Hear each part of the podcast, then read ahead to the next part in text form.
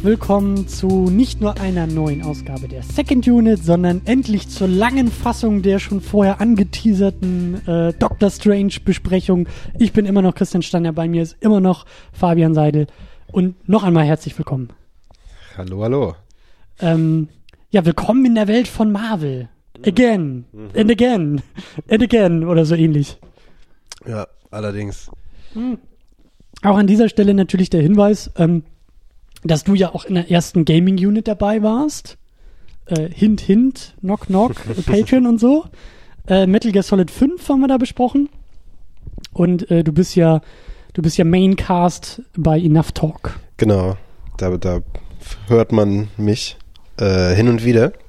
Aber jetzt ja auch schon leider ähm, des Längeren nicht mehr, beziehungsweise man hat von uns allen nicht mehr so viel gehört, weil wir leider nicht die Zeit gefunden haben. Aber wie ich auch schon in der, in der Mini-Unit gesagt habe, äh, kommt da dann auch bald wieder was. Vielleicht äh, jetzt auch schon, wenn ihr das hier hört. Ähm, es steht auf jeden Fall was in den Startlöchern.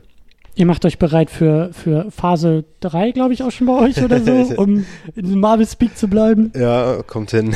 ja, sehr gut. ja, Und am Ende gibt's dann auch Infinity Stones genau. oder so. Ja. Ja, natürlich. An dieser Stelle auch hier noch einmal Grüße an Arne, Grüße an Enough Talk, Hörerinnen und Hörer. Und äh, falls ihr irgendwie denkt, was? enoughtalk.de oder bei uns einfach verlinkt. Äh, schöne, schöne Podcasts und äh, machen ja auch so diesen, diesen ne, Film, dieses Film-Podcast-Universum, das es hier so gibt, äh, komplett. Du hier zu Gast und ich mit Genau. Arne in der Superhero Unit und Richtig. Kreuz und quer, ja. jeder mit jedem. Genau. Da muss man aber, glaube ich, auch aufpassen, dass man das in der richtigen Reihenfolge hört und so, ne? Die Querverweise und Mhm. so. Ja. Ja. Bevor wir in den Film einsteigen, äh, nehmen wir den Schwung, den wir eh schon haben, einfach mit und äh, stampfen ganz kurz und ganz schnell, wie immer, durch äh, Danksagungen, die wir machen, denn äh, hier werden die Lichter angehalten, die Mikrofone sauber und äh, die Festplatten frei durch euer Zutun, durch euer Geld und eure Spenden. Das geht einmal über Flatter rein. Vielen, vielen Dank an alle, die das dort tun. Und natürlich vielen, vielen Dank an die, wie sagt man denn, Patreons? Patronen. Patronen. Ja, aber bei Patronen denkt man immer an, an so Bum Bum und Knall und Die so. meinte ich auch, ja. Ach so. Das sind die Patronen in deiner Trommel. Gibt's nicht bei Harry Potter sowas wie Patronus heißt das so ein Zauberspruch, ne? Ja, ist es nicht, ja, wahrscheinlich so ein Beschützer-Zauberspruch oder so. Ich bin da nicht so ganz up to date mit Harry Potter. Ich arbeite mich ja da rein Ja, hab ich und gesehen. äh, deswegen, äh, ja, Patronus finde ich irgendwie auch gut. Ihr seid unsere Patro Patronus, pa egal, ihr wisst schon, wie ich das meine. Patreon.com slash second unit. Da spenden nämlich Leute regelmäßig für uns und das sind Walter White, Michi W., Stefan Manken, Jonas Mapace, Jota, Tahiti Su, Rochus Wolf und Christian Schmickler. Die spenden nur zwei Dollar, um hier erwähnt zu werden. Dann gibt's ja eben das Premium-Paket, wo dann so Gaming-Units droppen. Äh, Das tun Sultan of Swing, Ulf P., Markus Halmitschlager und David Noack. Vielen, vielen Dank an dieser Stelle. Und der super-duper Patronus Thomas Jaspers, der jeden Monat 10 Dollar spendet und hiermit die Lichter noch heller macht und die Festplatten noch freier und größer. Äh, vielen, vielen Dank dafür. Und äh, ja, durch euch äh, geht es hier weiter und geht es eben jetzt auch weiter mit Doctor Strange, dem 12. Marvel-Film in der 35. Marvel-Phase. Aber gar nicht so schlimm, weil man muss gar nicht so viel wissen bei dem Film. Also von Marvel oder von Comics oder Ja. so. ja, ich glaube, das ist auch das, was ähm, letztlich den Film sympathisch macht und ich glaube auch äh, zu einem Erfolg machen wird. Das bleibt ja natürlich abzuwarten, aber Stimmt, ja, wir können spekulieren. Wir, Ja. wir sind ja auch frei von Ketten und können spoilern. genau, jetzt. Jetzt geht's los, ja. ja, ähm, ich glaube, der wird gut ankommen. Ich habe ein bisschen Angst bei dem Film, muss ich gestehen. Ja? Ja, ich, ich, ich, also wir nehmen das ja hier so ein bisschen in der Bubble auf, weil äh, der ist noch nicht rausgekommen, wenn wir das hier aufnehmen und wir, wir, wir, wir können da ja jetzt nur prophezeien. Ähm, ich habe ein bisschen Angst, dass, also meine Befürchtung ist, dass ähm, diese allgemeine Marvel-Müdigkeit äh, die es gibt und die ich auch überhaupt nicht wegreden will und äh, kann ich voll nachvollziehen. Ich bin halt nicht so in diesem Camp unterwegs, aber ist alles nicht das Thema. Das Thema ist eher, dass ich ein bisschen Angst habe, dass dieser Film unter dieser Marvel-Müdigkeit irgendwie vielleicht etwas leidet und dass die Leute dem vielleicht nicht so seine Chance geben und sagen, äh, Doctor Strange, w- was ist das für ein Held? Ja, so Iron Man in seinem Anzug habe ich vielleicht noch verstanden, aber jetzt wird's langsam sehr obskur. Ähm, ich hoffe, dass die Leute sich eher an diesen geilen visuellen Aspekten im Trailer ähm, ergötzen und ins Kino gehen, weil der lohnt sich schon. Ja, also ich, äh, ich, ich glaube, ich hätte den vermutlich so bald auf jeden Fall nicht gesehen, wenn du mich nicht eingeladen hättest, äh, mit dir da hinzugehen. Ähm, und zwar wegen meiner Marvel-Verdrossenheit. Äh, Tja, Ja. part of the problem. Richtig. ähm, vielleicht letztlich, wenn dann die, die ersten Stimmen dazu gekommen wären, die sagen, ist gar nicht so Marvel und ist auch gar nicht so schlimm und so, äh, Stimmen, denen ich vertraue dahingehend, hätte ich mir vielleicht angeguckt, wer weiß. Aber mit Sicherheit nicht im Kino. Mhm, mhm. Ja. Wie stehst du sonst so zu dem ganzen äh, Marvel-Universum? Hatten wir schon ein bisschen in der Mini-Unit angedeutet, aber Genau.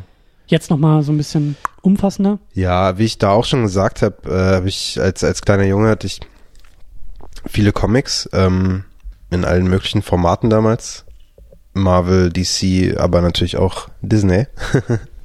also irgendwelche lustigen Taschenbücher und so weiter. Ja, also ich habe schon ja. viel, viel Comics gelesen damals.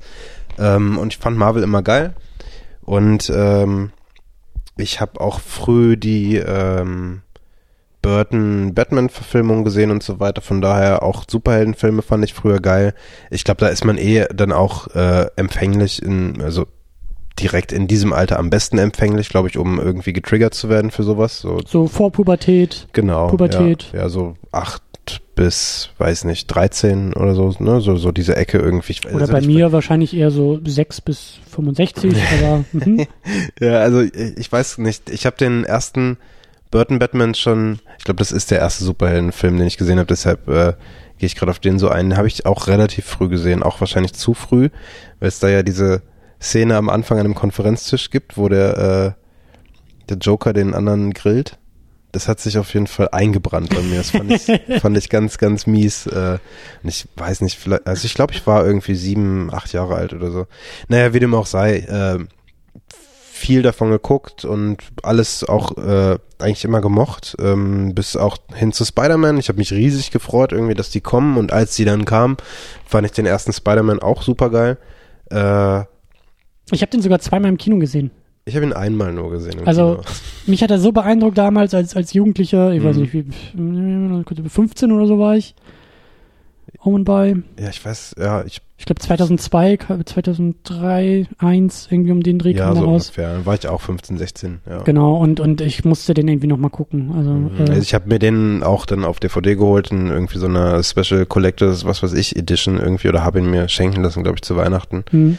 Aber so Ja, dieses konkrete Marvel-Universum mit irgendwie Iron Man und Thor und Captain America Mhm. und äh, jetzt hier irgendwie, wie heißen sie denn noch alle? Ant-Man und, und, und Guardians of the Galaxy und Phase 1 und Phase 2 und Avengers Ja, und dieses ganze also- Programm ist nicht so. nee, da, da war ich nie äh, wirklich tief drin. Also ähm, ich kannte die natürlich alle irgendwie aus den Comics auch gerade. Ich habe äh, auch die, also die deutschen Comics, ich weiß nicht, ob die alle so hießen, aber damals zumindest die alten, die ich habe, die hießen ja die Rächer. Ne? Und ähm, das sind ja die Avengers. Und äh, die hatte, da hatte ich so ein paar Bände von. Das waren, die waren auch so im lustigen Taschenbuchformat, also nicht so Ja. Comics, wie man sie sonst so kennt, so A4 oder was auch immer die für ein Format haben, sondern eher so, eher so, so billige Bände eigentlich. So, das war das, was ich so hatte da. Und klar fand ich Captain America geil und die ganze Bande. Und äh, ja, um dann mal wieder zum Filmuniversum zurückzukommen, äh, den ersten Iron Man hatte ich dann auch noch gesehen und ähm, fand den relativ belanglos. Das war dann auch so eine Zeit, da habe ich äh, in der Videothek halt gearbeitet und habe viele Filme geguckt und es kamen dann ja auch immer mehr, immer schneller äh, Mhm. Marvel-Film auf Marvel-Film und das ähm, ja ging dann relativ schnell bei mir, dass ich davon die Schnauze voll hatte. Zumal es nicht nur eigentlich darum ging, dass mir das zu viel Superheldenfilme waren. Ich fand sie halt auch einfach sehr mh, immer belangloser, sagen wir es mal so. Sie haben mir immer weniger gegeben und ich fand sie halt sehr, ja, äh, wie sagt man, abziehbildhaft. Also und, und, und auch schon fast äh, formelhaft. Total, ja, genau. Das ist das, was ich meine. Also, ähm, die sind extrem austauschbar. Jeder Film hat da äh, nichts Eigenes mehr gehabt. Sie sind, ja, ich meine, da bin ich mit Sicherheit auch nicht der Erste, der das für sich festgestellt hat. Ich, die laufen halt einfach nach Schema F und Leute, die es mögen, mögen's und äh, Hallo, das bin ich. ja, Hi, genau. Danke. ja, nee. Also ich würde auch niemandem sagen, so, warum magst du den Scheiß? Also, ne, jeder äh, soll das gucken, was er mag. Und ich sag ja auch nicht, dass das scheiße ist. Es hat mich einfach nur nicht mehr angesprochen irgendwann. Hm. Ja. Ähm, ja, und vielleicht bei mir so die, die Kompaktfassung auch nochmal. Ich merke so im Laufe der Jahre und wir machen diese Superhero-Unit, wo wir so filmhistorisch das Genre irgendwie aufarbeiten wollen. Ich habe meine Masterarbeit über Superman und Ethik geschrieben. Also ich bin da drin in diesen Welten, ich habe da Bock drauf und äh, äh, gehe da auch sehr stark drin auf. Aber ich verstehe das voll und ich bin auch jemand, der dieses äh, Kriterium auch teilt, dass gerade diese Marvel-Filme, also ich, ich halte immer noch die Fahne hoch und sag, ähm, ich bin, ich bin noch nicht sozusagen umgekippt in diese, in diese Anti-Haltung, weil ich das immer noch, immer noch für sehr innovativ eigentlich halte, dieses Universum aufzumachen und Marvel kann da auch gar nicht so viel für, dass jetzt irgendwie in Hollywood alle irgendwie Filmuniversen aufmachen wollen und so. Da darf man den Innovator jetzt nicht irgendwie für den, für die Rip-Offs verantwortlich machen. Aber ähm, äh, ich, also grundsätzlich teile ich auch diese Kritik, dass diese Filme, also Marvel muss eigentlich noch offensiver ähm, diese Filme divers halten und diverser machen. Das Problem sehe ich auch ganz, ganz stark, dass sich die Filme, die haben, da ist Doctor Strange auch schon fast keine Ausnahme, sie haben alle Probleme im dritten Akt, weil der Bösewicht in der Regel das Spiegelbild des Helden ist und normalerweise irgendwie eine Stadt oder die ganze Welt zerstören will. Also die Erzählmechanismen da drin sind unfassbar ausgelutscht. Ähm, nicht nur im Comic-Genre, sondern eigentlich schon komplett im Blockbuster-Genre. Also Ja. ne, das Comic-Genre und das Marvel-Universum hat ja da nicht unbedingt innovativ gearbeitet, sondern hat sich an eine Tradition angeknüpft, Mhm. die eigentlich schon lange überholt war. Es lässt sich ja mittlerweile fast gleichsetzen, äh, also Blockbuster slash Comic-Film-Universum. Also Ja. die Blockbuster sind Comic-Filme heutzutage, mit Ausnahme von einem Jurassic World oder so, Ja. der ja dann auch alles gesprengt hat. Aber äh, anderes riesenhaftes Kino findet momentan nicht wirklich statt, würde ich mal sagen. Außer dann mal ab und zu irgendwie ein Pixar-Animationsfilm dazwischen. Aber äh, ja, und das ist auch das große Problem, äh, was ich halt mit den Filmen eben habe. Generisch ist halt einfach das, was mir immer Ja. wieder irgendwie aufploppt. So, ähm, Ich bin ja. da noch ein bisschen feinjustierter vielleicht. Mhm. Ähm, ich sehe schon die Absichten und die Versuche, diese Filme auseinanderzuhalten und zu ziehen. Ähm, vielleicht auch, weil ich noch ein bisschen genauer hingucke und vielleicht auch ein bisschen, äh, wie sagt man, toleranter bin gegenüber dieser Materie. Ähm, aber es ist schon, also ich glaube, wir kommen da alle an einen Tisch, ähm, wie gesagt, weil, weil ich auch sagen würde, so, es ist halt, man, man, man kann nicht nur den Versuch irgendwie werten, sondern man muss auch die Umsetzung werten. Also Ja. ich weiß nicht, der, der, ähm, jetzt muss ich gerade überlegen, was ist denn so ein Film, der, der, der uns beiden irgendwie bekannt ist. Also das ist zum Beispiel auch das Problem, du hast jetzt Ant-Man nicht gesehen. ja, richtig. Ant-Man ist aber ein gutes Beispiel dafür, dass ich sage, auf der einen Seite ähm, setzt er diese Comedy noch ein bisschen höher, ähm, fällt aus diesem Marvel-Universum auch noch mal ein bisschen raus und ist so im Kern so ein Heist-Movie, so ein klassischer Banküberfall, Tresorraum muss irgendwie aufgemacht werden, Film. Aber das ist irgendwie nur so das Sahnehäubchen obendrauf, anstatt das komplette Fundament zu sein, anstatt auch damit noch mehr zu arbeiten und mehr zu machen. Und schlussendlich fühlt er sich dann doch irgendwie im Vergleich zum ersten Iron Man irgendwie sehr ähnlich an.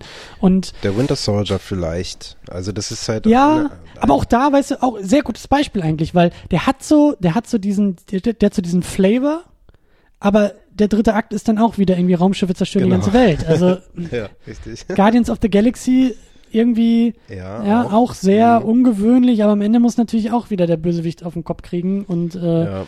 das ist alles so so ich sehe es ja immer eher positiv. Für mich ist das Glas halb voll bei diesen ganzen Superheldenfilmen. Ich sehe noch so viel Raum für Verbesserungen und, und hoffe auch und ähm, wünsche mir auch, dass Marvel da noch auch mal ein bisschen, ein bisschen selbstbewusster und auch mal wieder mehr voranprescht. Mhm. Äh, ich verstehe natürlich, dass diese Filme Geld drucken, Geld drucken müssen, unter Disney-Herrschaft und so. Das ist alles, ich verstehe diese ganzen Mechanismen dahinter, aber ich habe halt die Hoffnung, dass sich Marvel da auch noch langfristig, auch aus einem gewissen marktwirtschaftlichen Interesse, ähm, nochmal freier machen muss. Oder vielleicht auch andere. Also, ne, äh, gutes Beispiel, Deadpool, der jetzt auch nicht das, äh, weiß ich nicht, das größte Innovationsmonster ist, aber dann doch so in vielen Bereichen ein bisschen aneckt und noch mal ein bisschen versucht auszubrechen aus diesem Ja. Korsett. Und manchmal funktioniert es, manchmal nicht, aber es braucht halt mehr Diversität in diesem Genre. Und ich glaube, das sehen wir auch so langsam, auch dieses Jahr so an den Kinokassen, so dieser, dieser X-Men-Film, ich habe ihn auch nicht gesehen, aber ich wollte ihn auch nicht sehen, weil das sah auch im Trailer schon wieder so aus wie jeder andere Superheldenfilm. DC springt rein und sagt, alles ist irgendwie düster und dunkel und Helden im Regen und alle hauen sich auf die Fresse und so. Also es, ich glaube, ich glaube, wir, wenn die, wenn die Filmstudios klug sind und wenn sie das auch als, als Markt sehen, dann müssen sie auch noch mal her ausbrechen, weil äh, ja, das Internet äh, prophezeit ja sowieso, dass das Superhelden-Genre irgendwann mal den Bach runtergeht. Ähm, ich äh, sehe das nicht ganz so düster, aber äh, weil ich eben noch die Hoffnung habe, dass vorher noch ein großer Innovationspush kommt. Aber vielleicht bin ich da auch naiv und der Sechsjährige in mir Ja. spricht da eher, aber Ich meine, letztlich, ich glaube schon, dass es irgendwann den Bach runtergehen wird und auch muss, so wie jedes Genre seine Ups und Downs hat. Also ich meine, ein Superheldenkino ist wann entst ich meine, gut, da seid ihr äh, bei, bei eurem äh, Side-Project ja dabei, das zu ergründen, wann es wirklich entstanden ist oder ob es überhaupt entstanden ist und so weiter. Aber für mich persönlich äh, über die 90er hin irgendwie oder vielleicht 80er hin entwickelt bis zu den 2000ern, wo es dann Ja. so richtig losgeht. ja, ne, würde ich auch sagen. 2000 um und bei, kurz Genau. vor der 2000er und, Wende. aber ich meine, guck mal, äh, so ein äh, Genre wie Film Noir zum Beispiel hatte halt auch seine Peaks und ist dann abgeebbt und findet ab und zu immer noch mal statt. Aber Ja. ne, also jedes Genre, außer ich meine, wenn du jetzt sagst, Actionfilme sind ein Genre, okay, dann gibt's die jetzt schon sehr lange und die werden auch immer weiter kommen. Aber da kannst du ja auch sagen, dass ein Marvel-Film ist ja auch ein Actionfilm letztlich. Und ne, also wo setzt man die Grenzen irgendwie? Weißt du, und, und das ist halt eigentlich auch so mein, meine, meine größte Hoffnung und, und, und, und das stärkste Argument eigentlich und vielleicht auch irgendwie der große Spoiler für die Superhero Unit. Eig- Also ich glaube schon, das ist ein eigenes Genre, aber eigentlich auch nicht, weil jeder Film kann ein Superheldenfilm sein. Mhm. Es kommt halt auf die Variante drauf an, ja. Ein Actionfilm Ja. ist nicht gleich Actionfilm. Und ähm, also es ist halt, ich glaube, es ist kein Subgenre, sondern es ist ein, ein sehr großer Begriff, in dem sich Subgenres bilden könnten, Mhm. bilden müssten oder andersrum irgendwie äh, sich an Subgenres bedienen oder so. Das, das ist eigentlich der Schlüssel, glaube ich, auch für die Langlebigkeit, dass wir wegkommen von dieser äh, erster Akt, zweiter, also erster Akt Origin Story, zweiter Ja. Akt der Held ist da, dritter Akt der Bösewicht ist genauso wie der wie der Held, nur will die ganze Welt bedrohen. Wenn Ja. wir aus dieser F Formel mal ausbrechen können und anfangen, in diesem Universum, was ja nun aufgebaut ist bei Marvel, auch echt mal stärker an den Rändern Mhm. zu arbeiten, zu fischen und zu gucken, was geht, was geht, was geht nicht, was geht noch.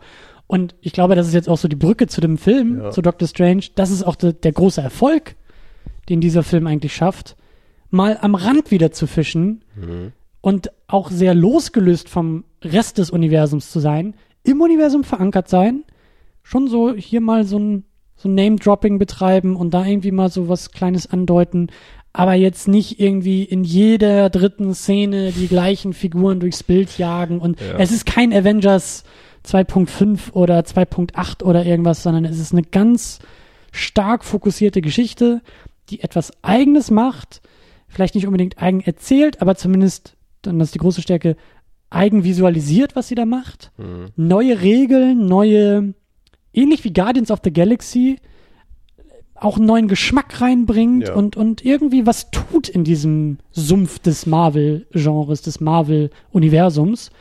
Und das ist mal wieder wichtig gewesen. Ja, ja, finde ich auch. Also, ähm, wenn ihr die Mini-Unit äh, dazu gehört habt, dann wisst ihr ja auch schon unsere Meinung zu den äh, zu dem Film. Von daher äh, muss ich das ja jetzt nicht groß erläutern, dass er mir schon gefallen hat. Ähm, nichtsdestotrotz er bringt neuen Geschmack in das Universum und er bringt auch äh, neue Charaktere und, und n, vielleicht eine Prise Mystery oder wenn man das so nennen möchte, aber ne, irgendwas äh, nicht rational Erklärbares mit Zum hinein. Beispiel, ja. Ähm, ja, finde ich super, finde ich erfrischend. Ah, Letztlich ist aber doch die Erzählweise des Films die gleiche. Ja. Und ähm, die würde ich sagen, ist auch eigentlich eher die, die mir so auf die Nerven geht. Ich, ich meinte ja schon, Doctor Strange hat mir Spaß Wir können gemacht. spoilern, aber- also hau raus. Wir Ja, sind okay. hier jetzt, äh, die Ketten sind abgelegt. Ja, ähm, wollen wir den vielleicht nochmal kurz irgendwie zusammenfassen, inhaltsmäßig, oder wollen wir einfach in die Vollen gehen? Ja, guter Punkt. Also du hättest jetzt, jetzt hättest du schon so den ersten Schub machen können, aber lass uns vielleicht tatsächlich noch ganz kurz zurückrudern. Ähm, ganz grob den Plot vielleicht und dann noch ein bisschen über den Cast auch sprechen und so ein bisschen mehr mit, mit Anlauf äh, in die Sache reinspringen. Also, ja, was ist der Plot? Also, ähm, irgendwo ähm, eine klassische Superhelden-Origin-Story. Ja. Wir haben unseren Dr. Stephen Strange. Er ist, ich glaube, Gehirnchirurg. Neurochirurg, ja, was letztlich wahrscheinlich das gleiche ist. Genau, genau, auf jeden Fall. äh, Und da besteht ja auch drauf, Doktor, Genau. Chirurg. Und äh, wie das halt nun mal so mit diesem Job, glaube ich, kommt. Er ist äh, durchaus egomane, egoistisch, eingebildet, von sich selbst überzeugt, ähm, liefert entsprechende Leistung auch ab im OP-Saal und äh, ist eigentlich on top of the world und on top of his own life Ja. ähm, hat dann aber einen sehr fatalen Autounfall und äh, wie dann eben im, im Abspann ja auch noch gewarnt wurde, so der Autounfall selbst hat nicht die Superfähigkeiten gebracht, also Kinder don't try this at, at, at home. Aber ähm, ja, was ist da los? Seine, seine Hände sind, ähm, ich will nicht sagen zerstört, aber er hat, also der Unfall war so fatal, dass er da mit Schrauben und irgendwie Nachbearbeitung Ja. und mehreren Operationen diese Hände überhaupt erst retten konnte und dann aber nicht mehr einsetzen kann, weil sie halt Genau. zittern und auch irgendwie ähm, Krankengymnastik und alles nicht funktioniert und reicht, um eben diese ruhige Hand zurückzubringen, die ja eben so Gold wert war und ihn auch eigentlich als Mensch und Identität irgendwie ausgefüllt hat. Also er hat sein Leben verloren dadurch. Er hat seinen Status verloren, seinen Job verloren, sein Leben verloren und ähm, ist eigentlich verzweifelt auf der Suche nach einer Heilung. Und diese Heilung findet er dann über Umwege im Himalaya, glaube ich, irgendwo oder Ja, zumindest irgendwo in in- Nepal zumindest, ne? Also Kathmandu? Ich glaube Kathmandu. Stimmt, Kathmandu, äh, auf der Suche nach, ich weiß gar nicht mehr, wie dieser Ort hieß. Äh, oder, oder, Shambhalaya? Ja. Keine Ahnung. nee, das war das WLAN-Passwort, glaube ich. Äh, genau. äh, auf jeden Fall, äh, ja, auf der Suche nach einem, ja, ähm, ähm, ungewöhnlichen spirituellen Ort, in den er auch so reinstolpert und äh, spätestens da wird seine Welt dann erneut irgendwie auf den Kopf gestellt, Mhm. weil der streng rationale Wissenschaftler, der streng rationale, ähm, ja, Mann der Medizin muss äh, hinzulernen, dass diese Welt eigentlich aus mehr besteht, nämlich aus mehreren Dimensionen und mit den richtigen spirituellen Training und Tai Chi und den richtigen äh, Transkripten und, und, und Büchern äh, ähm, lernt er dann auch sehr schnell durch, ja, was macht er da eigentlich? Durch Dimensionen, durch, durch Zeit irgendwie zu reisen und Mhm. ich finde es eigentlich ganz charmant, wie dieser Film am Ende irgendwie dazu kommt und sagt, das ist Magie. Das ist alles Magie, was da Ja, eingesetzt wird. Haben wir so ähnlich auch schon bei diesem Torfilm. Ich finde das da auch eigentlich sehr schön, dass das äh, Tor immer sagt, na ja, ähm, unsere Wissenschaft wird bei euch Magie bezeichnet. Mhm. Ne? So das, was wir oder was ihr unter Wissenschaft versteht, das ist bei uns eben irgendwie was Magisches. Und ähm, ja, Dr. Strange ist so der nächste Charakter, die nächste Figur, die diese Sphäre aus einer irdischen Perspektive aufmacht. Ja. Ja, Und klar, am. Ende wird er ein Held und kriegt ein Cape und hat dann Superkräfte und muss irgendwie die Erde retten und das große Böse ist besiegt und der Film ist zu Ende und es gibt noch zwei äh, Post-Credit-Scenes und äh, Thor taucht auf und irgendwie der nächste Film wird schon angedeutet und dann sind wir wieder in diesen Marvel-Mechanismen. Aber davor, davor, ich würde so sagen, so Ja. bis zum zweieinhalbten Akt oder so, da geht eigentlich die Post genug ab. Im dritten auch noch so ein bisschen, ähm, dass man schon echt sagt, okay, da ist, äh, Mhm. es ist obwohl es jetzt in der, in der Zusammenfassung sehr banal und sehr ähm, ja, bekannt klingt, arbeitet der Film einfach über sehr schöne filmische Mittel dann nochmal eigen. Ja, er ist halt visuell, wie wir schon meinten, sehr eigen und weiß es auch einzusetzen und das macht Spaß, das ähm, sich anzusehen und äh, auch eigentlich so gut wie alle Charaktere sind likable irgendwie. Es macht halt, also da ist niemand, wo ich jetzt so sagen würde, nee, oh, geh mal weg jetzt so, du bist kacke. Auch wenn natürlich der ähm, Doctor Strange von äh, Cumberbatch gespielt, natürlich am Anfang so ein bisschen irgendwie so äh, nicht snobby ist das falsche Wort, aber halt ne, sehr hochnäsig irgendwie rüberkommt und so. Dennoch ist er ja irgendwie ein netter Kerl oder so. Ich weiß nicht, also. Charme würde ich da irgendwie Ja, sagen. genau, also er ist sehr richtig. charmant. Ja, er ist irgendwie, ja. er hat etwas Anziehendes in seiner abstoßenden Weise. So. Genau. Ja, stimmt. Und äh, ja, weiß nicht, irgendwie äh, be- bevor wir da hinkommen, wollte ich nochmal ganz kurz die eigentliche Eröffnungsszene ansprechen, weil ich die so geil fand. Die hat mich halt, ähm, hat mich ganz gut eingestimmt auf das, was da kommen sollte und hat mich auch absolut gecatcht. Also es äh, letztlich ist es ja da, wo ähm, eigentlich der, der Plot des Films schon mal gesetzt wird. Worum geht es eigentlich? Es geht um, um äh, Mats Mikkelsen und seinen Willen. Äh, seinen Namen habe ich auch wieder vergessen, irgendwas Eigenartiges. Ich gucke schnell auf unsere schlaue Liste und es ist äh, Ka Ka Kaisilus? Ka Kaisilus? Ich weiß es Ja, nicht. ir- Irgendwie so. Ne? Kaisilus oder sowas? Ja, Ja. Ich, ach, keine Ahnung. Aber der auf jeden Fall klaut da ja so einen Zauberspruch aus der Bibliothek von Tilda Swinton. The Ancient One. The Ancient One. Großartig Ähm, besetzt. Super geil, fand ich mega Ja. gut, ja. Auch ihr erster Auftritt, und das ist eben in der ersten Szene, total geil. So voll äh, imposant ist das richtige Wort, glaube ich. Und wie es Ja. dann halt gleich losgeht mit irgendwie so Dimensionsbending und so weiter, alles dreht sich und verschachert sich in sich selbst und äh, das war geil. Und da dachte ich direkt so, wow, wenn das so bleibt, dann bin ich dabei. Ja. Sieht gut aus, macht. Spaß. Und ich will vor allem mehr wissen, so ein bisschen, ne? Über das, was, was da eigentlich, was habe ich denn da gerade gesehen? War das jetzt irgendwie ein Traum oder machen die das wirklich irgendwie? Und äh, das wird einem dann auch letztlich, sobald eben äh, unser Doktor, Doktor, äh, Dr. Strange, ja. genau, ja. Wie ist der Name? Doktor. Komischer Name. ähm, ja. Nee, Mr. Mr. Doctor, das war das. Mr. doch. Doctor, genau. Ja. Mr. Doctor. That's a strange name. Yeah, it is. Ja. ähm, wenn er da in diesem komischen Tempel eben ankommt, wird einem dann ja so langsam irgendwie über Science und äh, Magic Gibberish näher gebracht, was da irgendwie Phase ist bei denen und es gibt x Dimensionen und wir können hier Kräfte aus diesen und jenen Dimensionen ziehen und wir können Tore machen und alles Mögliche und so. Und äh, fand ich cool, fand ich, wie gesagt, erfrischend fürs äh, Marvel-Universum, wobei der Film ja letztlich erstmal auch da noch losgelöst von dem Rest funktioniert. Es interessant wird halt zu sehen, was passiert, wenn das jetzt zusammengeführt wird im nächsten Film. Letztlich, äh, ob jetzt im nächsten Avengers oder im nächsten Strange, mal schauen, ne? wenn man die richtigen unsere althergebrachten Superhelden irgendwie dazu holt und dann halt guckt, was passiert denn dann. Ich glaube, so diese Post-Credit-Scene mit, mit Thor war da schon ein guter Hinweis. Ja. So dieses, ähm, und das ist jetzt auch der Vorteil wieder. Glas ist halb voll bei diesem ganzen Marvel-Universum, was immer größer und immer aufgeblasener irgendwo auch wird, immer voller wird. Es gibt immer mehr Ecken und immer mehr Vari oder nicht Variationen, aber immer mehr ähm, ja, so gewisse Teams, die du bilden kannst. Ne? So Strange und Thor, die passen sehr gut zusammen. Die Ja. Guardians kannst du da eigentlich auch ziemlich gut reinwerfen. Ja. Ganz anders aber auf einmal dann mit Iron Man. Iron Man und Doctor Strange, ich glaube, gut, das sind beides eigentlich Männer der Die Wissenschaft. hätten sich am Anfang gut verstanden, bevor Ja. Strange Zauberer geworden ist. Genau, und auch so ein bisschen dieses Egomane ist, ist Ja. da vielleicht noch verbindend. Aber genau, jetzt ist er auf einmal Zauberer und der eine ist irgendwie so mit seiner Rüstung unterwegs.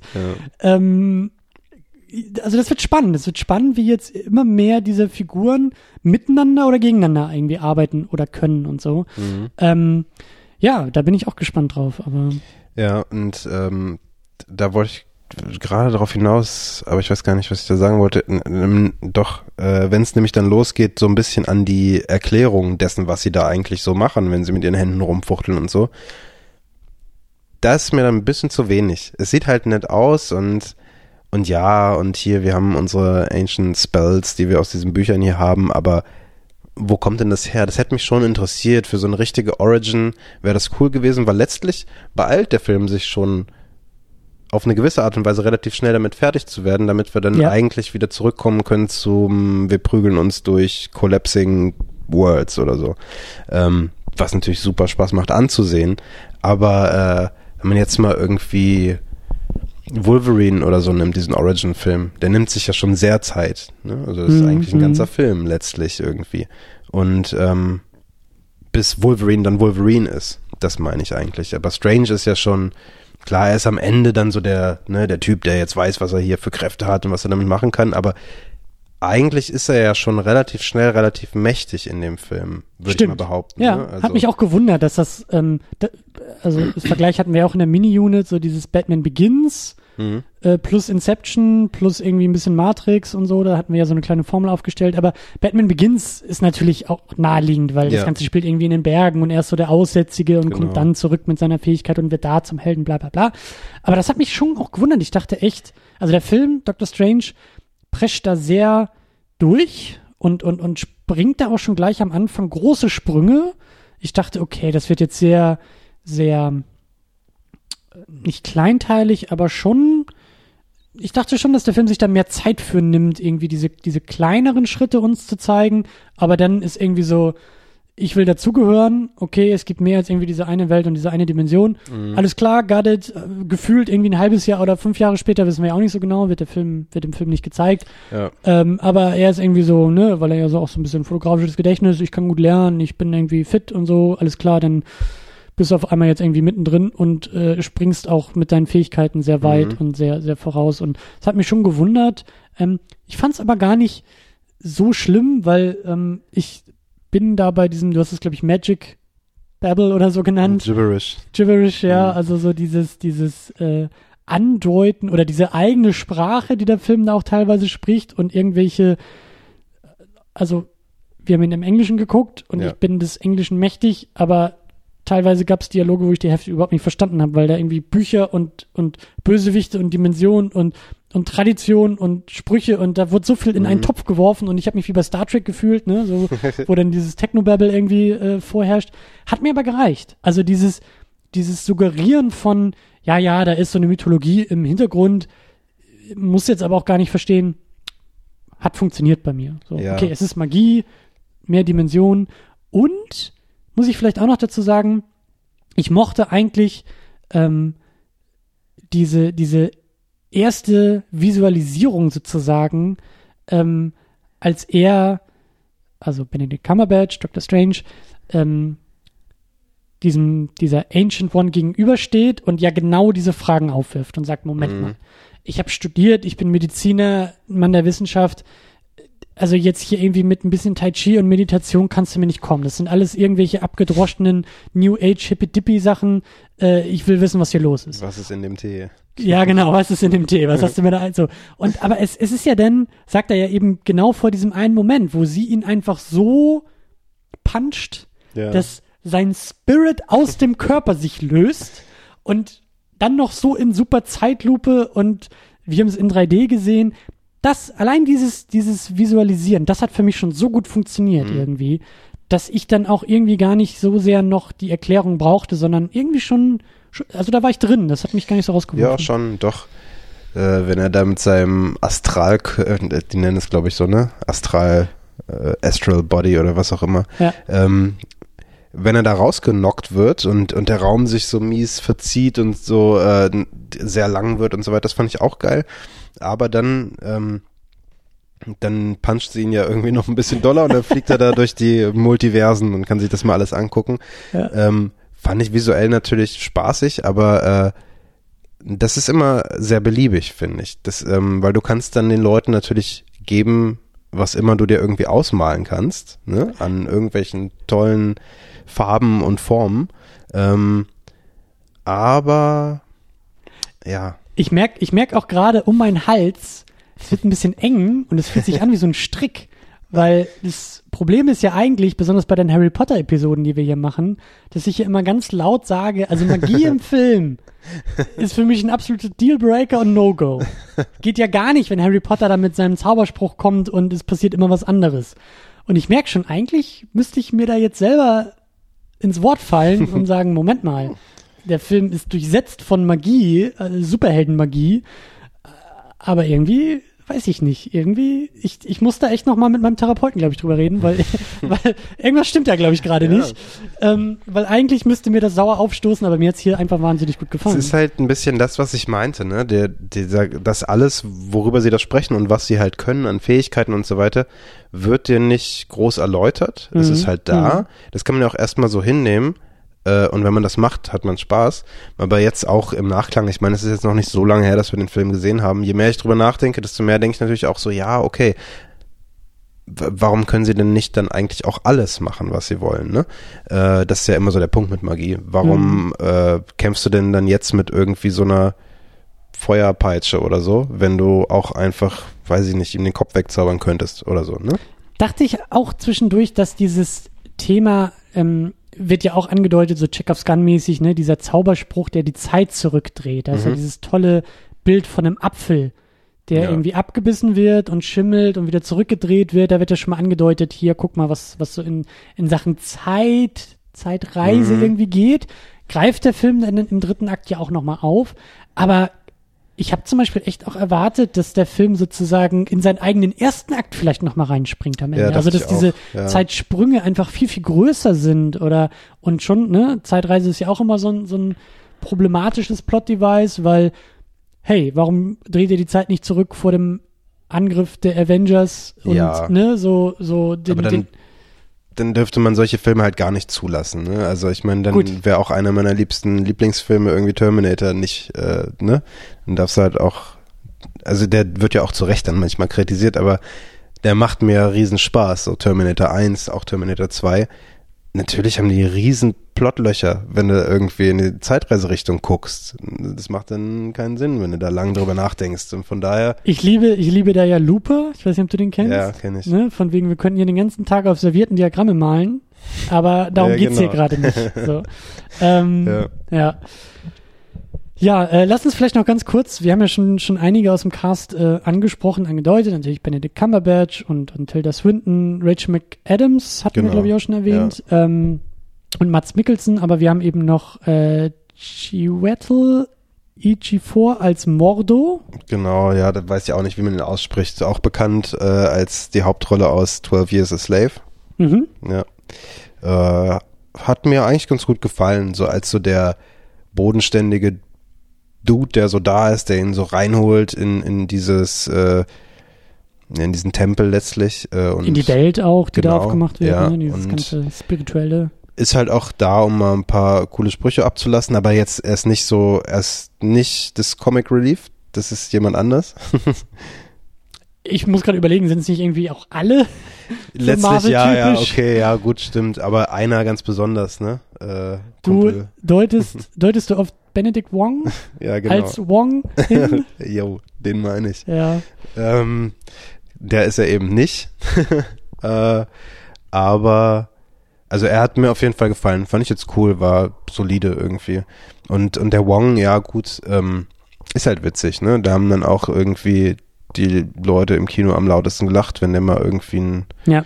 irgendwas tollpatschiges, ne, wobei er macht jetzt nicht irgendwie so Slapstick-Krams, aber zum Beispiel diese Beyoncé-Nummer und so. Ja, ja. Er ist so ein Da- da bisschen so ich der, halt- der, der Gegenpol zu den Gags, die ja, Cumberbatch da kann ich bringt. kurz drüber schmunzeln, wenn überhaupt, aber da fällt mir kein Lacher aus dem Mund, ehrlich gesagt.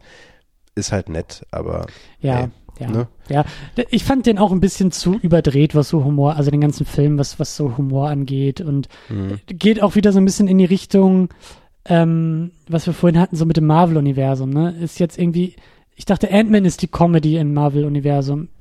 Jetzt ist es Strange auch noch, Mhm. ähm, Thor eigentlich auch, glaube ich, Ja. mit dem nächsten und es ist so ein bisschen so, ich weiß nicht, sind jetzt alle, also klar sollten oder sind alle irgendwie auch so ein bisschen witziger oder ein bisschen leichter und natürlich auch im Vergleich zu den DC-Filmen, aber äh, wäre schon schön, wenn man so einen Comedy-Film in dem Universum hätte oder einen witzigen Film. Aber ist es eigentlich halt so? Also ist jetzt, ich bin nicht ganz so firm mit dem aktuellen Stand von Comic Comics, ne? Also Mhm. jetzt nicht vom Bewegtbild, sondern von dem gezeichneten. Sind denn Marvel Comics witzig? Also wenn ich zurückdenke an die, die ich kenne, die waren halt nicht witzig. Also im, ich lese zu wenig Comics, um das Ja. zu beurteilen, aber so im Film ist das schon, in diesem, in diesem, in diesem Filmumsetzung habe ich schon den Eindruck, dass das ein immer stärkerer Fokus wird. Mhm. Also je mehr sozusagen DC auf der anderen Seite sagt, dark and gritty and broody und Ja, do you bleed? You will. Desto mehr ist irgendwie der Slapstick-Humor bei Marvel drin Ja. und irgendwie, ne, so. so. die Liste, die du gerade angefangen hast, könnte man auch weiterführen mit Guardians, ne?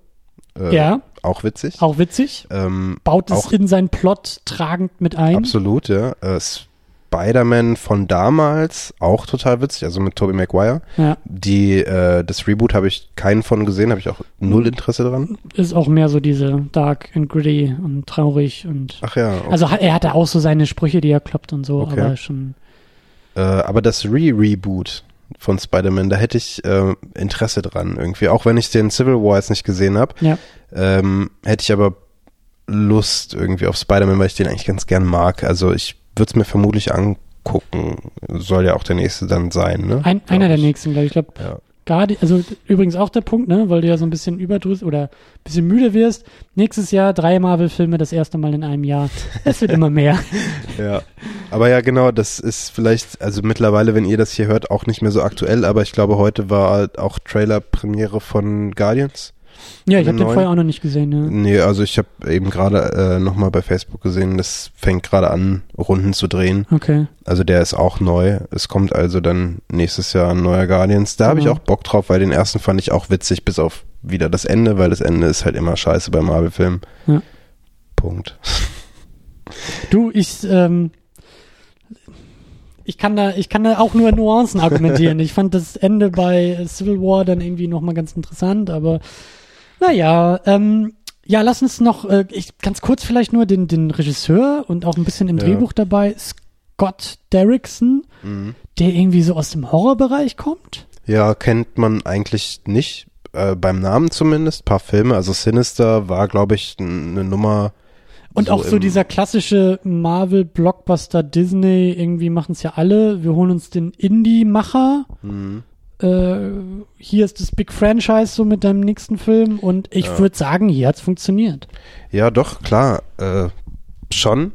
Aber, ohne jetzt das fast zu weit aufmachen zu wollen, alles, was, glaube ich, Steph-mäßig nicht vor der Kamera passiert, sondern hinter der Kamera bei diesen Filmen, ich will mich auch nicht zu unbeliebt machen oder zu weit aus dem Fenster lehnen, aber das ist komplett für mich austauschbar. Ob das Regisseure sind, Kameraleute, Schnitt, Musik. Auch da kommen wieder meine Nuancen rein und sagen, ähm, Guardians ist ein James Gunn-Film. Ja, in seinen Spitzen, würde ich Mhm. sagen, so in seinen Höhen und Tiefen.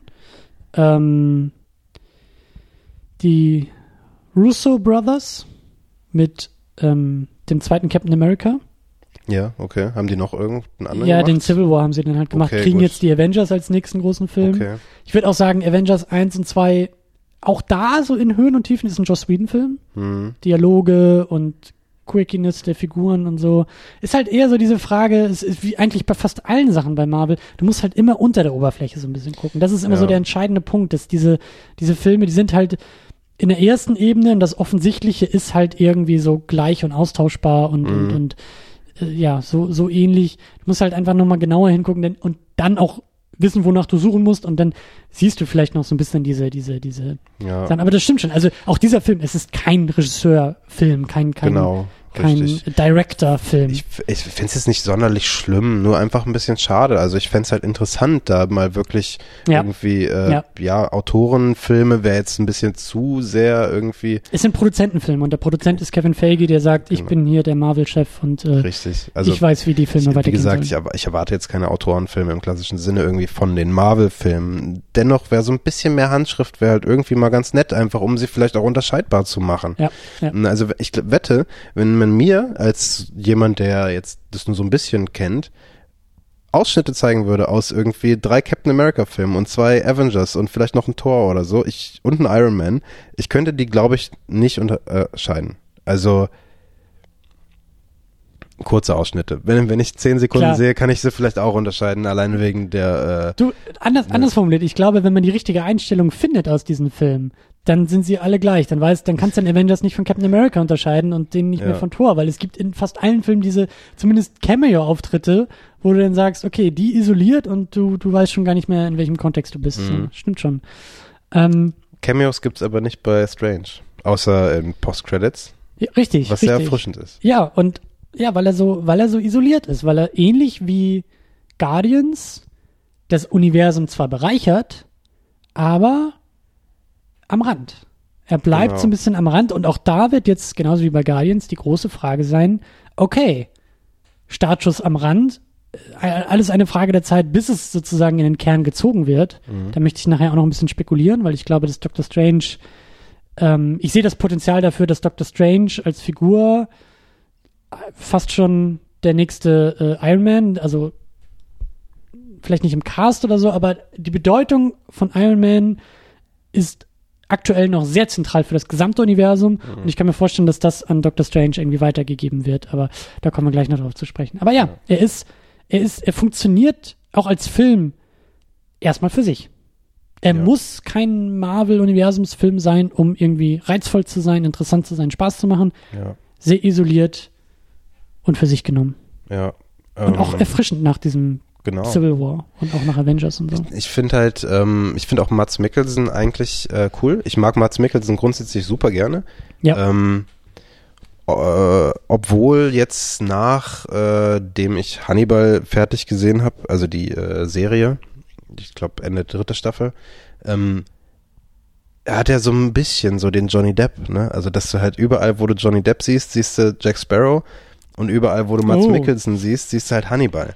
Ähm, Ein nicht- Grund mehr für mich, die Serie nicht zu gucken. Es es ist so, ist nicht ganz so schlimm Okay. irgendwie. Ich kann ihn schon noch auch als andere Charaktere wahrnehmen, aber äh, auch jetzt in, in Doctor Strange äh, war immer schon so, so ein bisschen der Moment, wo ich dachte, gleich beißt ihm die Nase ab oder so. also es hätte mich nicht gewundert. Ähm, ja, aber ich fand ihn cool, äh, nur nicht tief genug, ehrlich gesagt. Es wär, also ich fände hätte es gut gefunden, wenn er ein bisschen Background noch bekommen hätte, ein bisschen mehr, als er ihn bekommen hat. ja. Und äh, wenn er nicht ganz so oft mit dunkler Miene auf die Kamera zugelaufen wäre, wie er es getan hat, ähm, ja, war dann auch irgendwann so ein bisschen, oh, guck mal, er läuft wieder, guckt, guckt böse.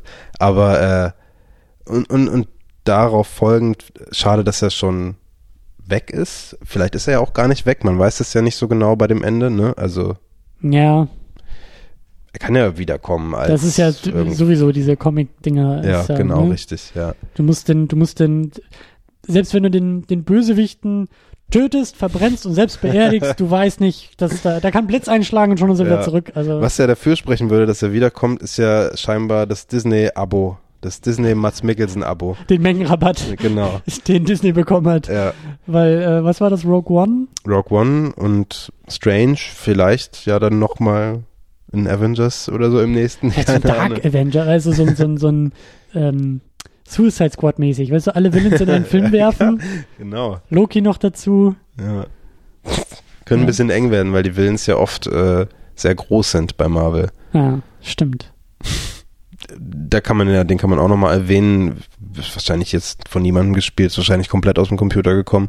Weiß jetzt nicht. Äh, der Ober-Ober-Willen in dem Film, der ja irgendwie so ein Weltenfresser ist oder so. Ja. Äh, können wir ja auch gleich nochmal irgendwie kurz drüber spekulieren. Ob der, Können wir auch jetzt, also wir hatten ja schon spekuliert, dass es irgendwie der, ähm, ich glaube Galactus heißt er bei Silver Surfer. Ne, so heißt er nämlich, Genau. ja. Und, und da gibt's ja jetzt, ne, also Silver Surfer ist ein Marvel Comic, aber die Rechte sind bei Fox, also die Filmrechte und vielleicht, also wir haben beide jetzt nicht die große Recherche reingesteckt und, und da gibt's hoffentlich auch dann die Obercomic-Nerds, die genau das nach dem Filmrelease irgendwie als erstes äh, Ja.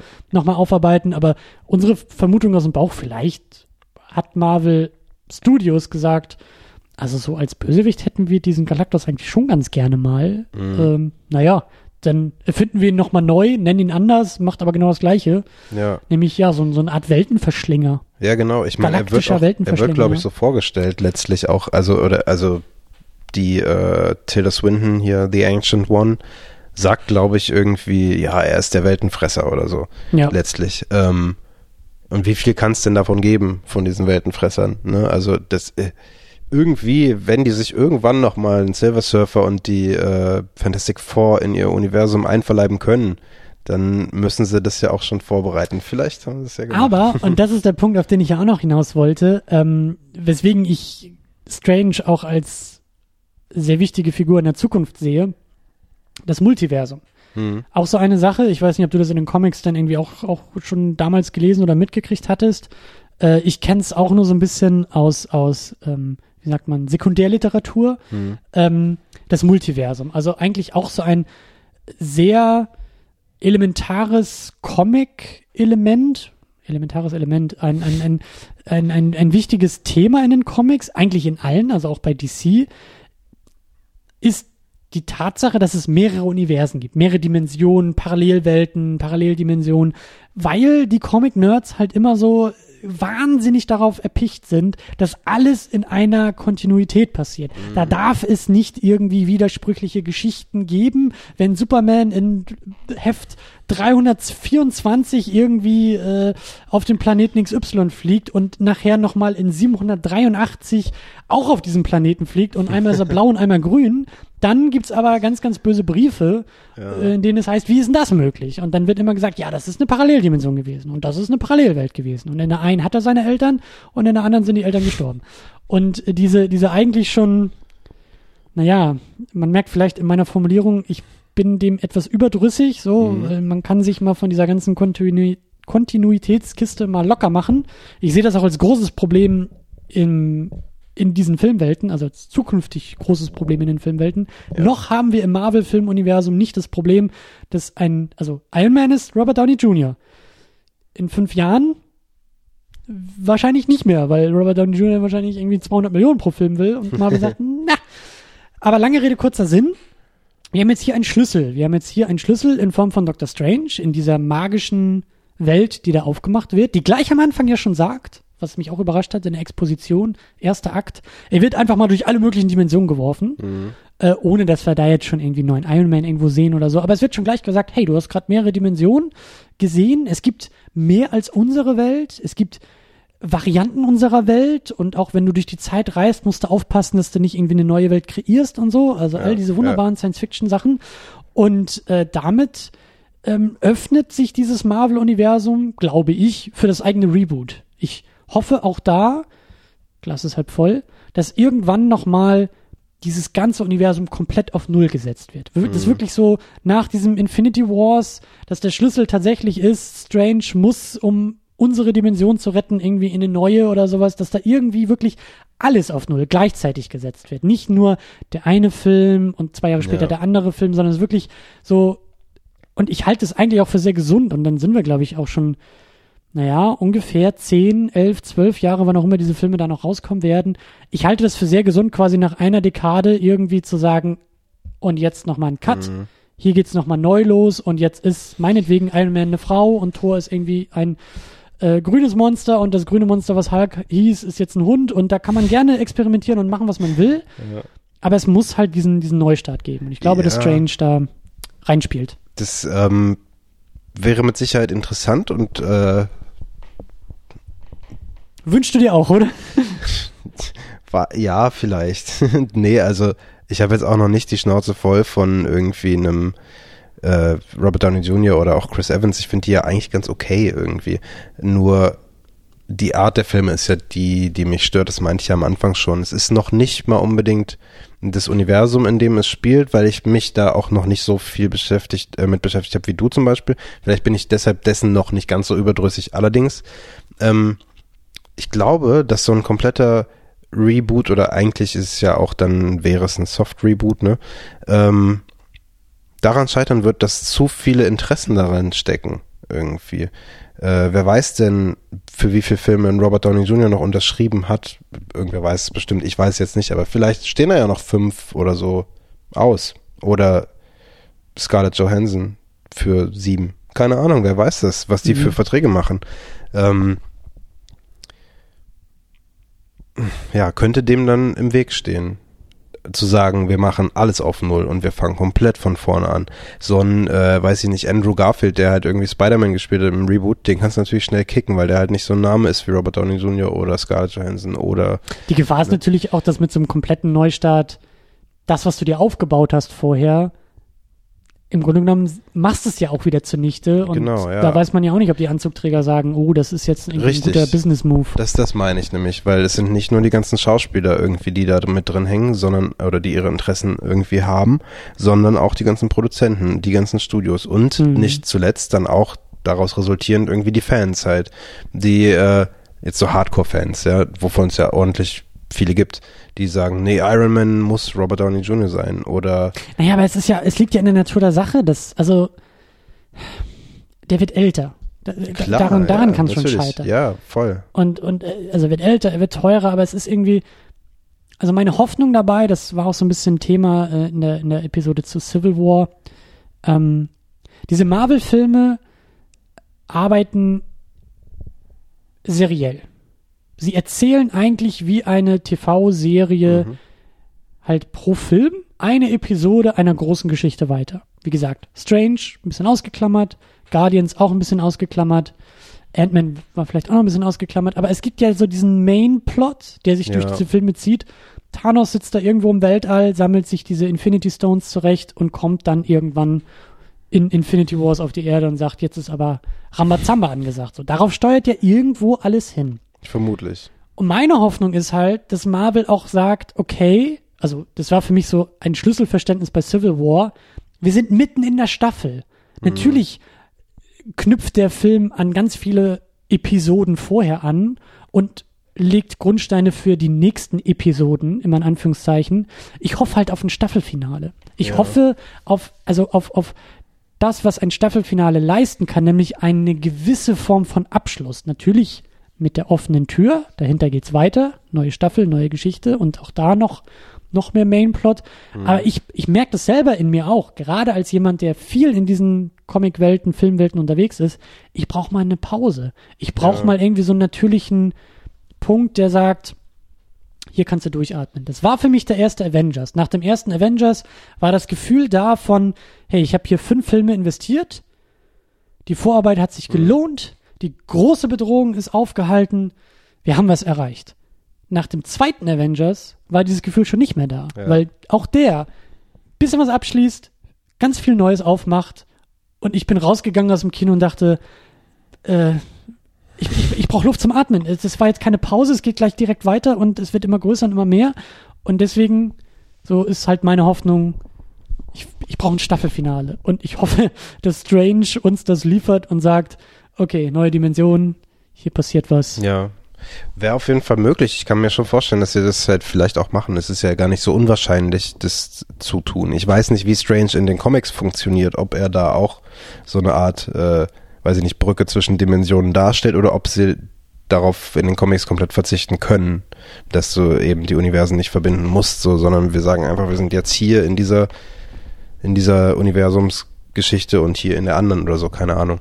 Aber äh, um nochmal auf das serielle Erzählen zurückzukommen, ganz kurz, ähm, und auf, dass du hoffst, dass das irgendwie abgeschlossen wird und neu gestartet und so weiter und ein bisschen eine, eine Erfrischungskur und so bekommt. Muss es das sein, ist halt die Frage. Wenn Robert Downey Jr. halt alt wird und dann auch der Iron Man vielleicht alt wird, kann man dann nicht sagen, und Schluss mit Iron Man.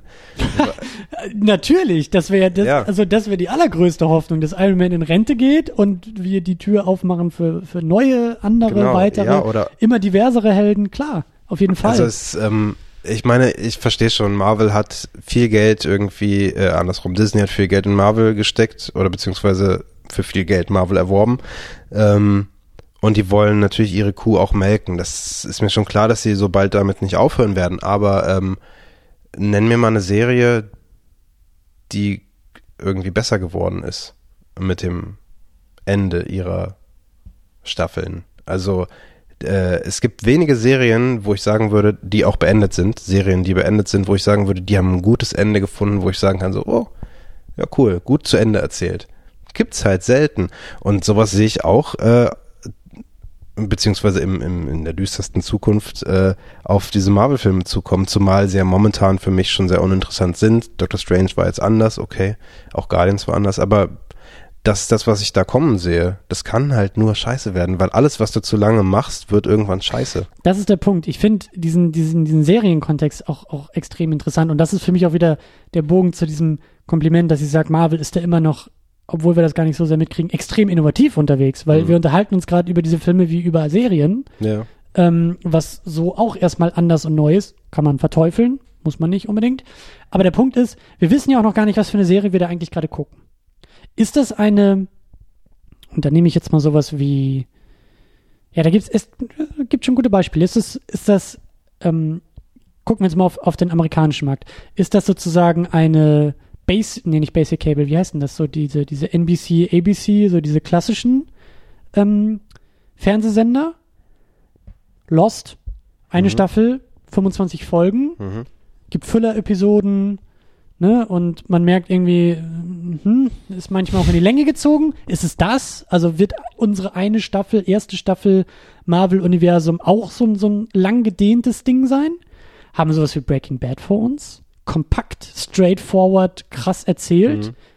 Wirklich dann irgendwie Pay-TV, Kabelfernsehen, 10 Episoden, 12 Episoden?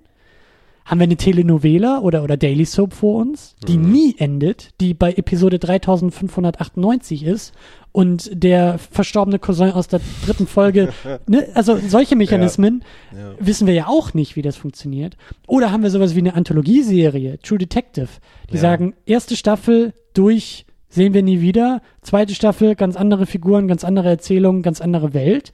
Das könnte halt mit diesem Reboot durch das Multiversum vielleicht möglich sein, dass man ja die zweite sagt, True Detective Staffel jetzt auch nicht so viel. Ne? Gut, schlechtes Beispiel. Äh, äh, hier, ich weiß nicht, was, was ist noch so? Ich glaube, diese American Horror Story oder so gibt's ja, da noch in und dem auch Bereich. Stranger Things war mal als sowas geplant. Ist Genau, genau. letztlich wird's jetzt, glaube ich, nicht so gemacht. Die zweite Staffel wird eine Fortsetzung der ersten. Heroes war urspr ursprünglich auch so geplant. Ja, genau, da wollten sie ja, den kompletten Cast nach einer Staffel killen und so. Ja. Ähm, ja, aber also wir sind, wir sind mittendrin und wir wissen ja gar nicht, wo die Reise hingeht. Ich weiß auch gar nicht, ob, ob bei Disney diese Reise schon so klar ist, ob es da irgendwo in der Schublade den Masterplan gibt oder ob der, und da sind wir wieder bei Lost, von Episode zu Episode vorangetrieben wird und das große enttäuschende Ende noch vor uns ist. Pass mal auf, ey, irgendwann erwartet uns äh, Star Wars versus Marvel und dann haben wir, da wird das zusammengeführt über Do you Doctor believe Strange. Luke Skywalker? You will. ja. Äh, Wirklichkeit ist es nämlich die Macht, die Doctor Strange da benutzte. Wir wissen es nur noch nicht. Ja, warte mal ab. Wir haben ja schon E.T. im, im Galaktischen Senat bei Episode 1 gesehen. Also, Stimmt.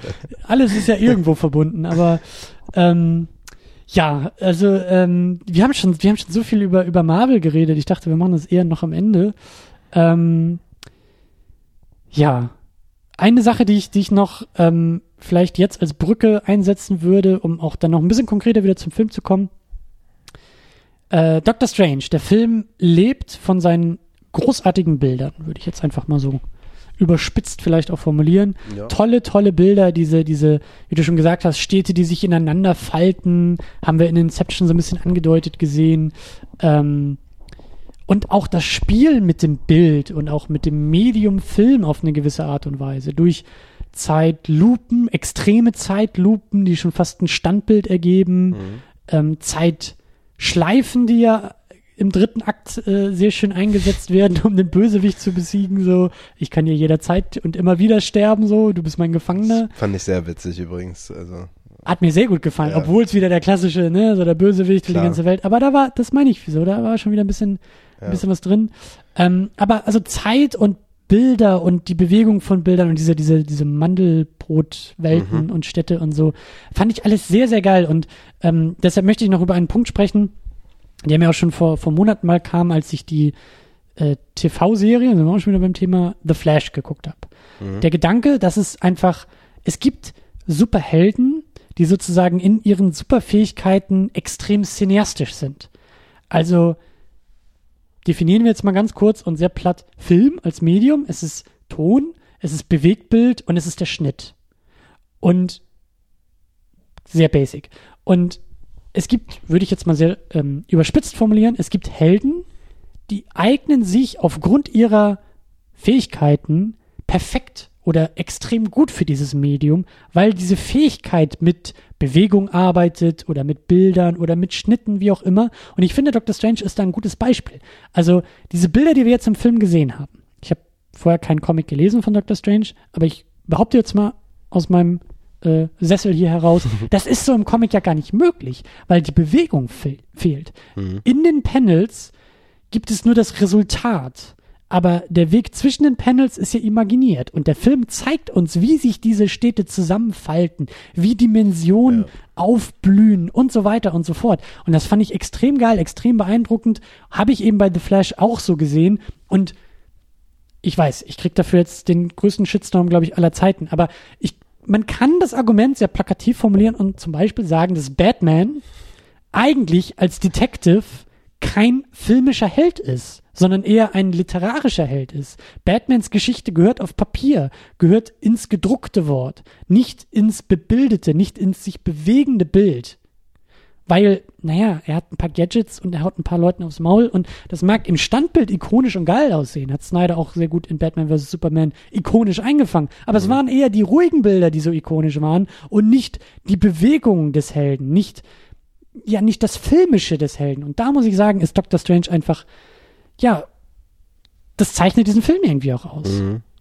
Ja, ich äh, kann ich auf jeden Fall nachvollziehen, was du meinst. Ich habe das vorhin, wir haben ja schon mal kurz äh, darüber gesprochen, nicht so ganz verstanden am Anfang, was du damit meintest.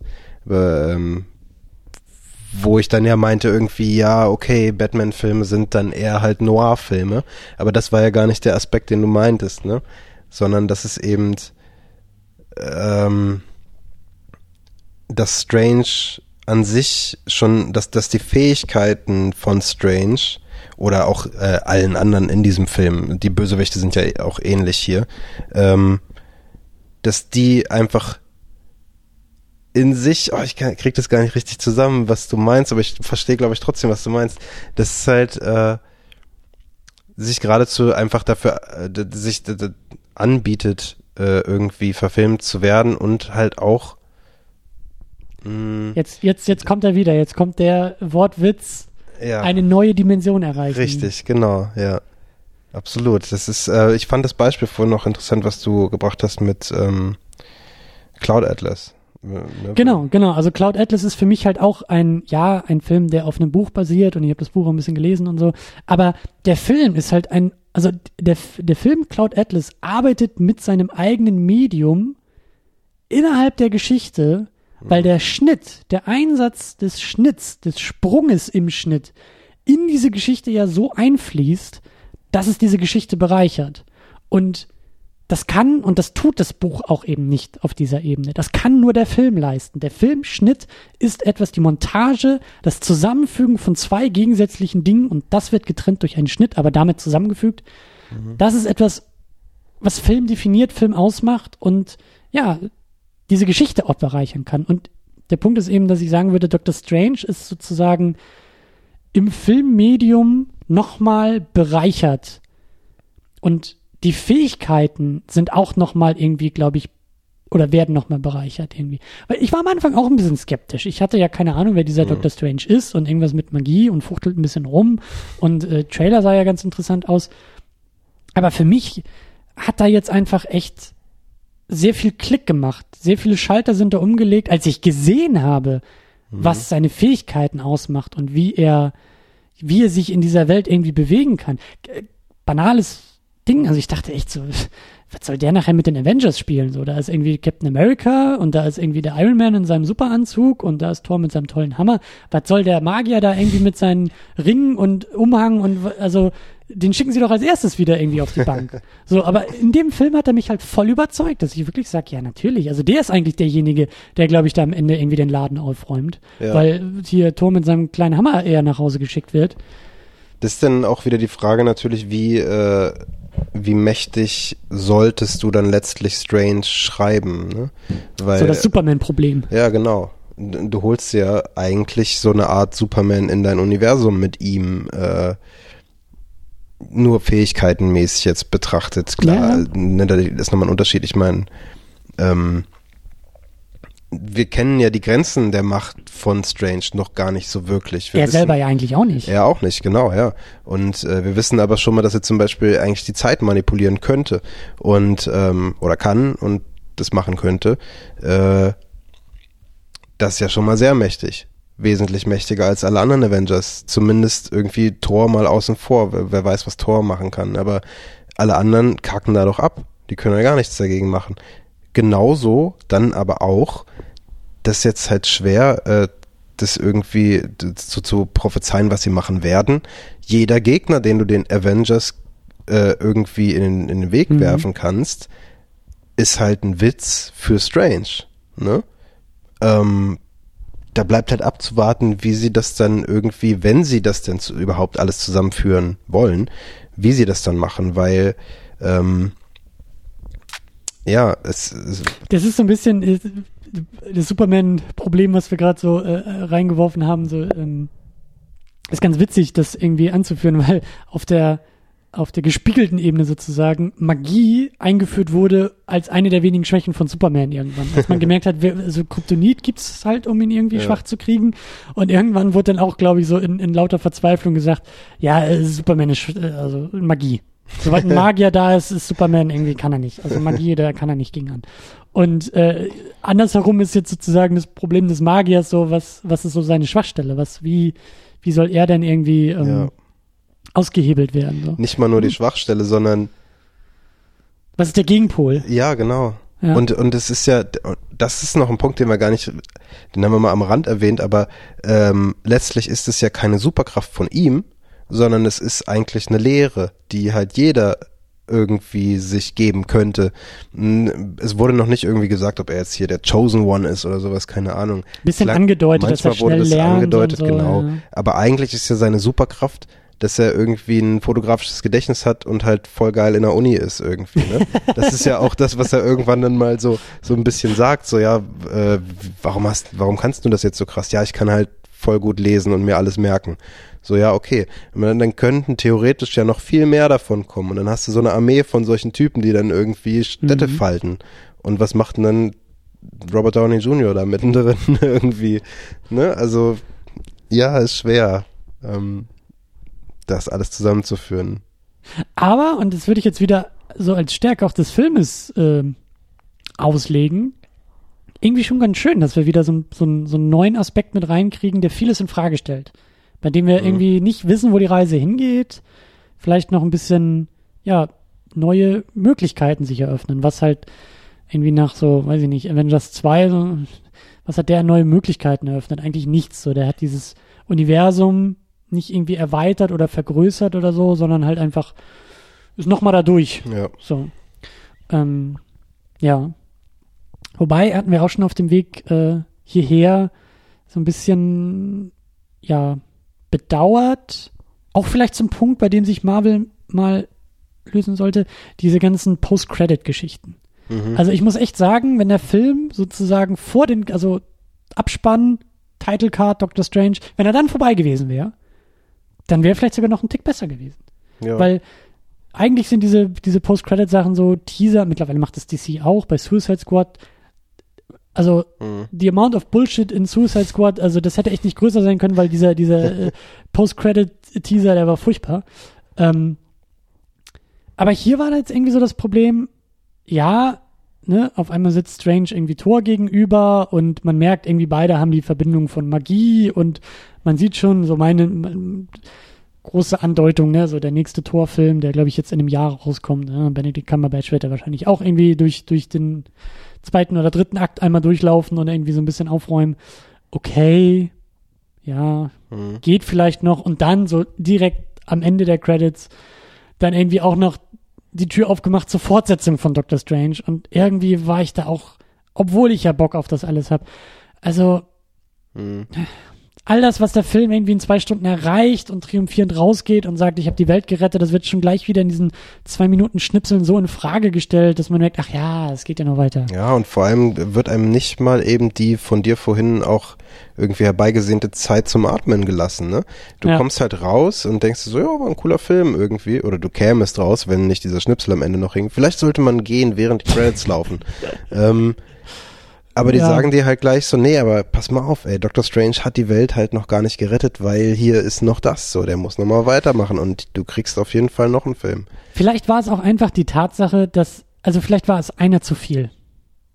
Ja, Weißt du, weil beide Mhm. deuten auf Fortsetzung oder Weitererzählung der Figur Ja. in wahrscheinlich zwei unabhängigen Filmen. So, das ist so. kommt das öfter vor bei den Marvel-Filmen, dass es zwei davon gibt irgendwie am Ende?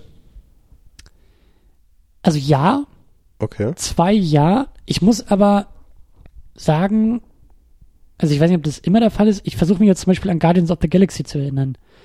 Weil das eine war die Nummer mit, mit Howard the Duck. So einfach nur ein Gag, der für sich stand. Mhm. Der jetzt ja nicht irgendwie sagt, so, äh, da ist jetzt irgendwie in zwei Jahren der Howard the Duck Film oder sowas.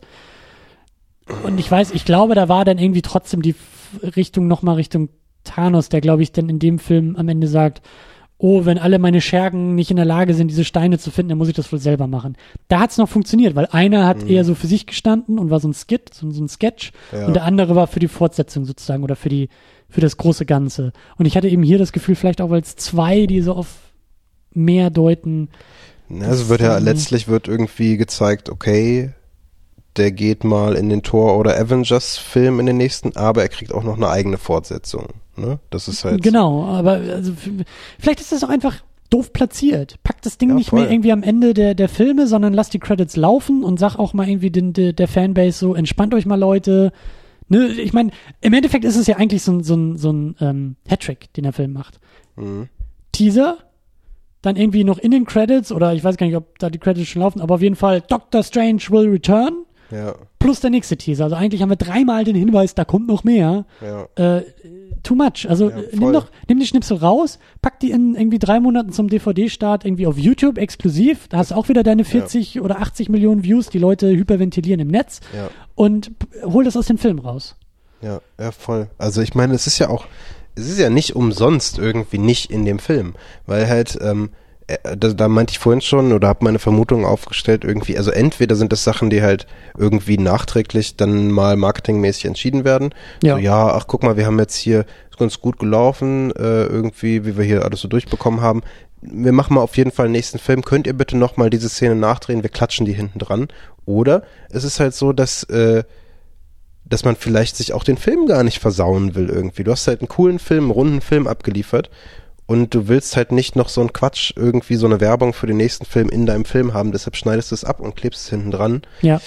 Äh, ja, weiß nicht. Ähm, Ich, ich, ja, ich finde auch, ich finde, das Ding ist irgendwie so als, als, also es ist überholt. Es ist halt so etabliert, dass man es halt gleich wieder wegwerfen kann. Es ist Genau. nicht mehr innovativ. Ja. Das war beim ersten Iron Man, oh mein Gott, Nick Fury, ja, da, da war es noch ein großes Ding. Aber wenn du das irgendwie 15 Mal hintereinander machst, dann, ja, vor allen Dingen, wenn du auch schon, also, der ultimative, die ultimative Ironie ist ja, dass gerade DC sich lange geweigert hat. Man of Steel hat keinen, Batman vs. Superman hatte, glaube ich, keinen. Und dann bei Suicide Squad kommt's jetzt hinzu, weißt du, so.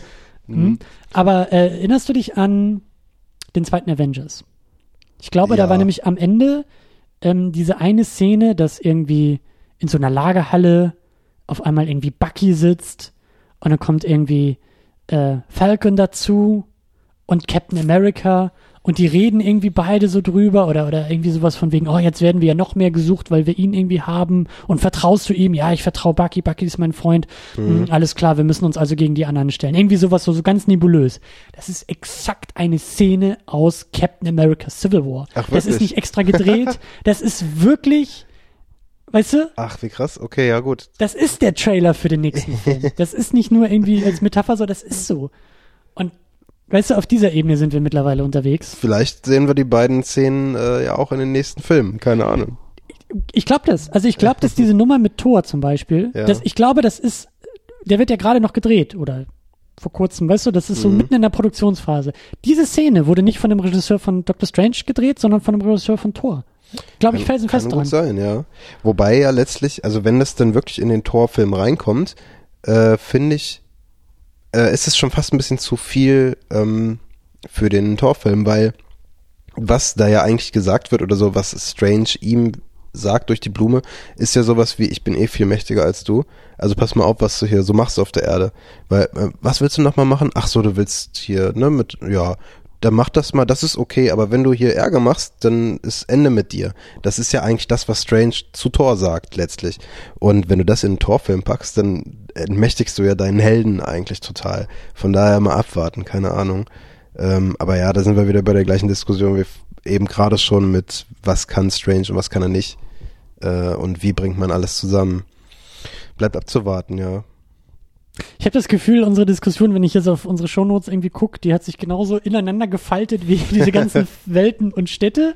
Ähm, ich glaube aber, dass es so im Großen und Ganzen schlussendlich doch äh, auch produktiv war. Also ich habe das Gefühl, äh, auch nochmal so diesen ganzen Marvel-Kosmos, dieses ganze Universum nochmal äh, ganz gut neu sortiert zu haben, auch mit diesem Film.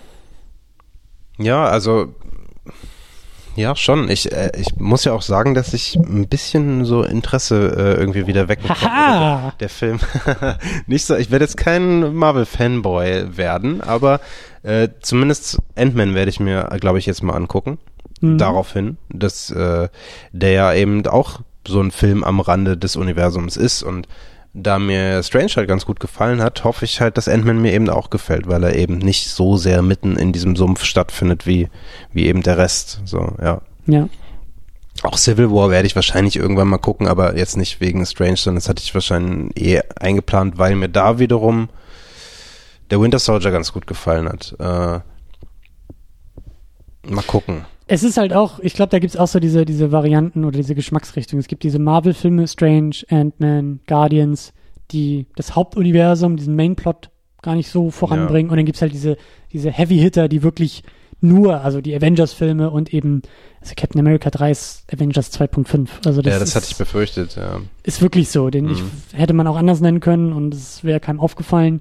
Ähm, aber ist schon okay. Und, und das Ding ist, ist eigentlich eher so, also den, müsstest du gucken, wenn du jetzt irgendwie den nächsten, weiß ich nicht, Avengers gucken willst. Um den mhm. zu verstehen, brauchst du, glaube ich, den Captain America. Aber ähm, ja, also du, du bist jetzt eigentlich schon, also das Interesse ist wieder vorsichtig geweckt. Ja, so ein bisschen zumindest. Also, wie gesagt, Ant-Man und auch auf Guardians 2 habe ich Bock, ähm, weil ich fand den ersten, also es war jetzt nicht irgendwie der Film des Jahres für mich oder so, ne? Da bin ich wirklich in ganz anderen Genres eigentlich beheimatet. Aber er hat mir Spaß gemacht und genau wie auch Strange mir Spaß gemacht hat. Deshalb ja. äh, glaube ich, kann Guardians 2 das auch machen und Ant-Man vielleicht auch, keine Ahnung. Äh, ne? Also, wie gesagt, grundsätzliches Interesse ist wieder da. Ja, schon.